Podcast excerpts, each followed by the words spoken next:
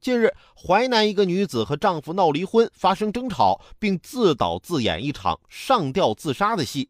民警到场后啊，一眼识破躺在地上吐着长舌头的女子的把戏，还没来得及揭穿，女子就因为听到丈夫与民警交谈时说自己的坏话，而忍不住爬起来和丈夫理论。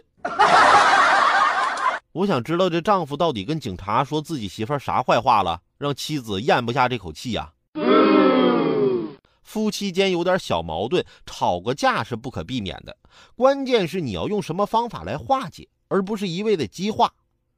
比如昨天早上，我跟我媳妇吵架了。她上班走的时候啊，收拾了几件衣服。我知道她下班肯定这是要回娘家呀。于是下午我就直接去把她爸妈接到了我们家。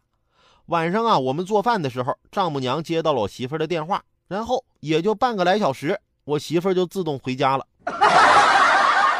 再来说说哈广电童音嘹亮新生戏剧班，资深主播亲自传授，专业教师重磅加盟。五到十六岁喜爱朗诵与戏剧表演，拥有提升自我艺术素养需求和影视梦想的少年儿童，往届童音嘹亮学员都可报名参加，只需三千五百八十元。详情咨询可以添加我的个人微信：六六三三二九零八六六三三二九零八。好了，今天的午后加点料，我们先聊到这儿。有更多新鲜事儿和段子，如果想和我分享，欢迎添加关注我的新浪微博八八九海鹏，或者在蜻蜓 FM 上搜索关注“评论来了”，让我们一起为你的午后加点料。明天见。